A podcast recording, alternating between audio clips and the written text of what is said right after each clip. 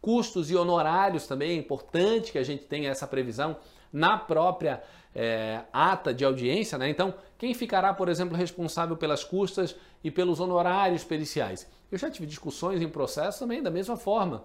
O, a parte reclamante foi sucumbente nos honorários periciais e a juíza ali para viabilizar o acordo queria transferir o custo daqueles honorários periciais para o meu cliente. E eu, obviamente, não concordei, disse, excelência, não faz o menor sentido. A gente está viabilizando um acordo.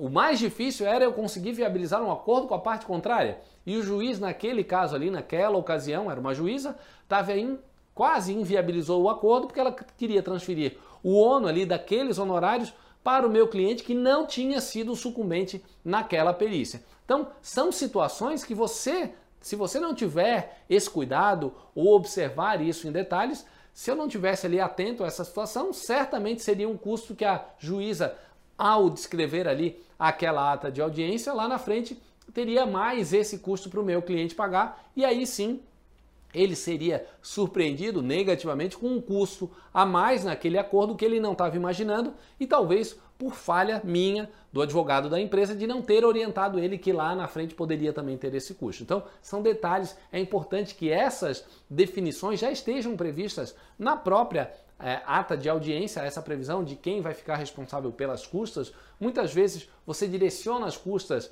é, processuais para o reclamante, que vão ser dispensadas, via de regra, quando ele tem é, assistência judiciária é, gratuita. Então, são circunstâncias que você precisa estar lançando na ata de audiência, justamente para não trazer um custo é, para o seu cliente, aquele custo inesperado quando ele não está esperando.